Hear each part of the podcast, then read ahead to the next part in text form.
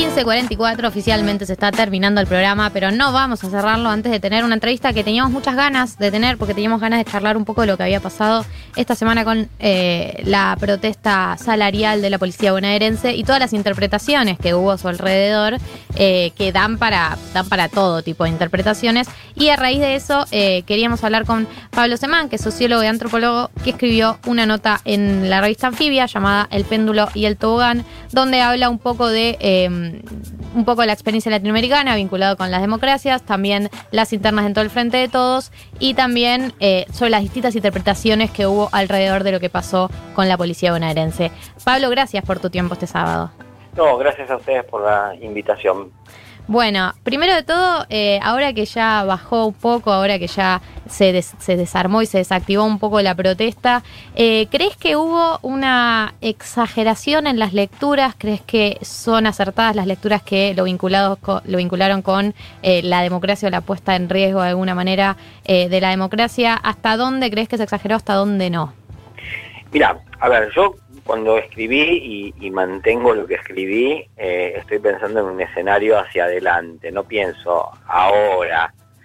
Los, sujetos colectivos, las instituciones, eh, se van formando en caminos, en diálogo eh, o, en, lucha o en, en interlocución con las situaciones. Y yo creo que este es un paso más que pone a las fuerzas de seguridad en un camino que para mí no es conveniente para la democracia. No, yo eh, hesito mucho en, hablar de golpe, porque no me parece que sea la forma institucional que corresponde a las cosas que están pasando en América Latina. Sí veo una misma trayectoria de articulación antidemocrática posible, eh, no inmediata, y veo que, digamos, en ese camino hoy quedan dudas, eh, porque por ejemplo, para mí que Bernie siga siendo ministro de Seguridad es un problema enorme. Que no esté claro si va a haber sanciones es un problema enorme. Pienso en, la tropa, digamos, qué es lo que siente con este, y bueno, siente que más o menos ganaron. Eso por un lado. Por el otro, eso no significa, digamos, que, yo, que yo sea eh, realista en este punto.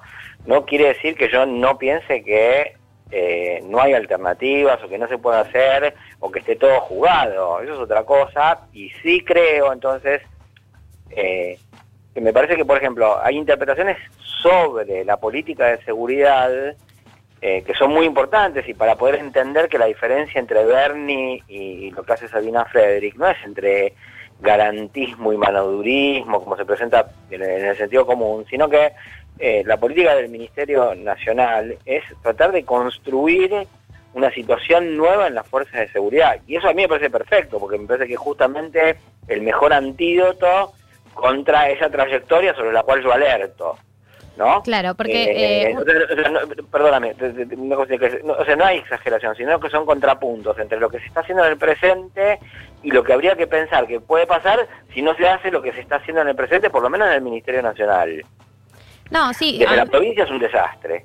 A mí lo que me pasaba era, em, cuando Bernie surge como posible figura para conducir la bonaerense, surge esta línea de, bueno, tenemos que traer a alguien con esta línea manodurista porque la bonaerense es compleja de, de, controlar o de gobernar, pero primero no hemos visto ni, ni, que, ni que esta línea haya sido efectiva en el caso de Bernie, pero por otro lado está el caso de, de Sabina que tampoco se sabe bien eh, este discurso, no sé, pienso por ejemplo en el caso de la toma de tierras. Tenés a Bernie diciéndote eh, esto es un delito y tenés a Sabina diciéndote, bueno, es un déficit habitacional.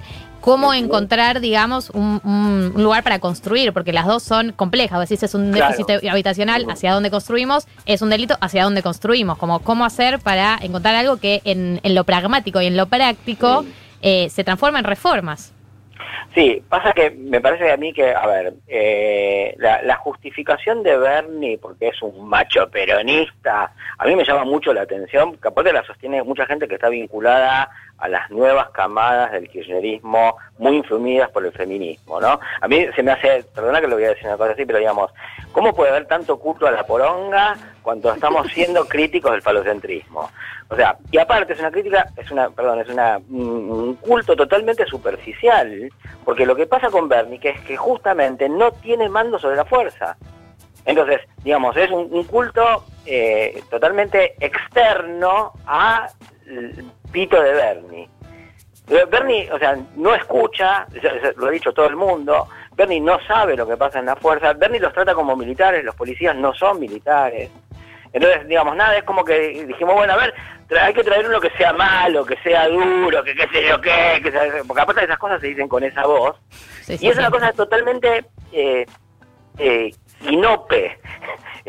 Eh, no, tiene la más mínima cosa que ver. Él, es, un rústico y, nosotros nos hemos acostumbrado en una cierta lógica a elogiar el rusticismo. Bueno, termínenla de elogiar el rusticismo. Los rústicos no son valiosos por ser rústicos. Del otro lado, lo que hace Sabina Sabina no solamente dice eh, lo que dijo de la, de, la, seguridad y del problema habitacional, sino también tiene una política seguridad, una política hacia la policía que es muy seria y que no, no se basa simplemente en ir a rezarles el requerimiento democrático de los derechos humanos, aunque Sabina está comprometida con eso, sino que Sabina Frederick lo que hace es entender la realidad de la fuerza, que aparte la realidad de las fuerzas policiales es una realidad muy compleja en eh, territorial, en generaciones, que eso hay que ir entendiéndolo y que justamente, digamos, lo que tanto se critica es el hecho de que haya un grupo de gente que ha hecho ejercicio de la antropología en relación a las fuerzas de seguridad, sirve para que esa gente haya entendido las fuerzas de seguridad y tenga políticas que tienden a contener en marcos democráticos y en desarrollos institucionales democráticos demandas de un cuerpo burocrático del Estado que es muy, muy, muy complicado. Entonces, para mí no hay punto medio entre una cosa y otra. Para mí está perfectamente bien eh, lo que quiere hacer Sabina Frederick y me parece que es una impostación absolutamente ignorante de la realidad de las cosas haber elogiado a Bernie en algún momento. Perdón que sea tan terminante. No, está bien, está bien. Siempre, acá también somos terminantes con algunas cosas. Por eso, no, no, porque digo, porque, viste, Bernie, o sea, ¿vos, qué pensás que pensaban en la policía de la provincia de Buenos Aires cuando Bernie iba eh, y hacía gimnasia, iba con el traje de Super Bernie? O sea, no, no, no, no pensaban muy bien. ¿no? Y, Bernie cuando hacía arengas militares, tampoco porque los, los policías tienen una diferencia con los militares. Sí, sí, eh, es que nos preguntamos, me parece que todos nos, todos nos preguntábamos de alguna manera eh, cuánto, cuánto es sumo y cuánto no, y nadie quiere afirmar con tanta anticipación, pero la verdad que desde el principio, va, por lo menos en mi caso, siempre me pareció que era una venta de humo enorme. Eh, y, o sea, se terminó confirmando. Estamos hablando con Pablo Semán, para quienes se están sumando, que escribió la nota en Anfibia, El péndulo y el tobogán, analizando un poco lo sucedido esta semana en Argentina. Y un antecedente sobre esto que vos mismo me preguntabas, que es Hubo una política que resultó bastante eficaz sobre la policía de la provincia de Buenos Aires, que tampoco la hizo un rústico, la hizo un tipo con convicciones y firme, que fue Arlañán durante la gestión, digamos, que inició con Dualde y terminó con Solá, y que Scioli no quiso seguir. ¿no? Pero, pero, o sea, no, no es que tiene que ir un tipo a gritar y hacer, eh, hacer como que es más milico que los milicos, esas cosas no, no necesariamente sirven, son, apuntan, o sea, yo creo que hubo una especie de engolecinamiento de nuestra imaginación infantil a partir de los signos exteriores. Si este es malo y los otros son malos, entonces los, va a mandar. Bueno, no, es así. A la mañana bueno. fue desabogado. Pablo, perdón, te, pregunto, Martín Silpsuk, te habla.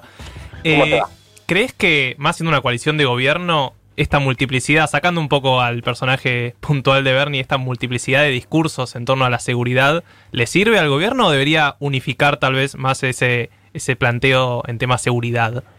Así bien amplio. A mí me parece que discutir a cielo abierto tantas cosas, tantas posiciones, no, no, no es lo mejor, ¿no? Eh, yo entiendo que eh, es un tema complicadísimo, que es una coalición heterogénea, que tiene que ser heterogénea, que tiene que dialogar muchas cosas. Ahora, de, entre, entre la pluralidad y que se transforme en el frente de todos contra todos, eh, hay un trecho que no sé bien cómo se hace para no transitarlo, me gustaría que no se transite.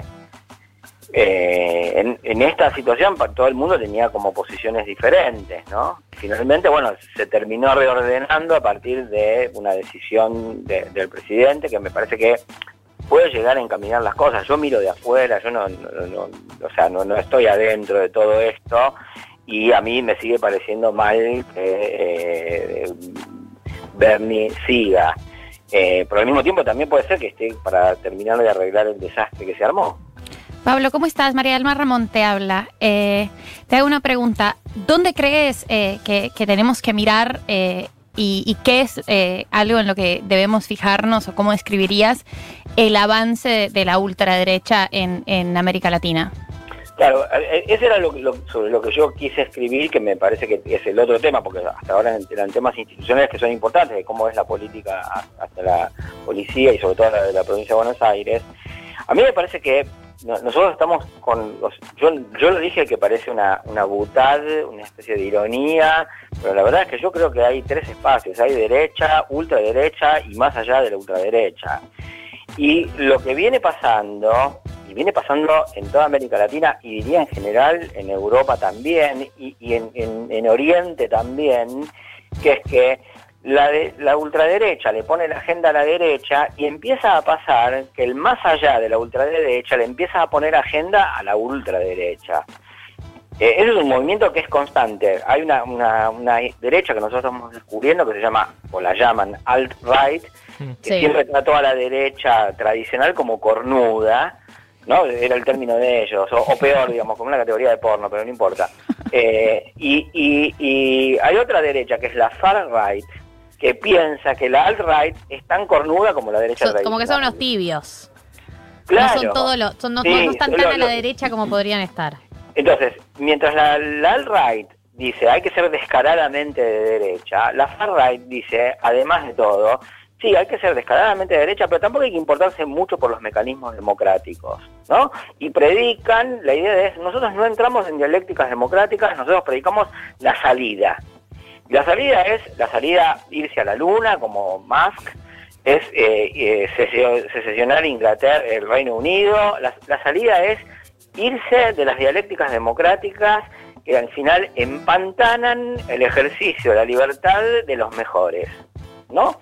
Eso es lo que ellos piensan. Y yo creo que hay mucha influencia de ese pensamiento, aunque no esté articulado, en, este proceso en el que el más allá de la ultraderecha le marca la agenda, aunque no termine ganando, a la ultraderecha. La derecha tradicional, qué sé yo, no sé, eh, eh, queda finalmente en el centro en este, en este panorama. Y entonces, en América Latina vienen pasando cosas que todo el mundo decía que no podían pasar. Yo, he oído, no sé si no he dicho que no podía pasar esas cosas. Entonces todo el mundo decía, bueno, no, no puede pasar un golpe o una remoción traumática en Bolivia porque el ejército está embanderado con el proceso latinoamericano. Y pasó. Claro, ¿Por qué pasó? porque, hay explicaciones para eso. Que es que Sí, las Fuerzas Armadas son eh, fuerzas verticales, con gente que tiene una carrera profesional, y dos o tres cambian de opinión y empujan a todas las fuerzas hacia un lugar. Después, todos decían que en Brasil no podía haber, y yo entiendo por qué en Brasil no podía haber una remoción traumática, porque la ingeniería de la transición democrática en Brasil, un largo contarlo, no lo voy a contar, pero digamos, tenía millones de reaseguros, había mucho poder militar, pero también muchos reaseguros para no hacer relevos traumáticos. Y sin embargo, hubo un relevo traumático. Entonces, yo creo que nosotros no nos podemos confiar en lo que yo llamaría saberes vencidos, que es, no sé, eh, darnos eh, eh, carácter de excepcionales porque nuestra transición democrática tuvo juicios, porque tuvimos el peronismo. Sí, es cierto, también tuvimos el antiperonismo que bombardeó la plaza. Claro, y también tuvimos el terrorismo de Estado y cuestionamientos al, al balance del terrorismo de Estado que inicialmente no, no fueron tan pesados, pero ahora son cada vez más pesados. Pero yo creo que el fortalecimiento de las derechas y la radicalización de las derechas, y aparte son derechas que adquieren eh, mecanismos revolucionarios, en el sentido que no les importa la democracia, nosotros tenemos que ser plenamente conscientes de eso.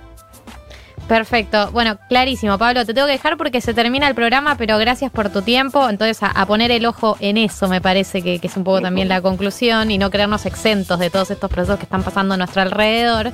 Eh, este es Pablo Semán, sociólogo, antropólogo, que escribió la nota El péndulo y el tobogán en revista Anfibia. Les recomendamos a todos que la lean. Gracias, Pablo, por tu tiempo. Mis expresiones en francés. Gracias.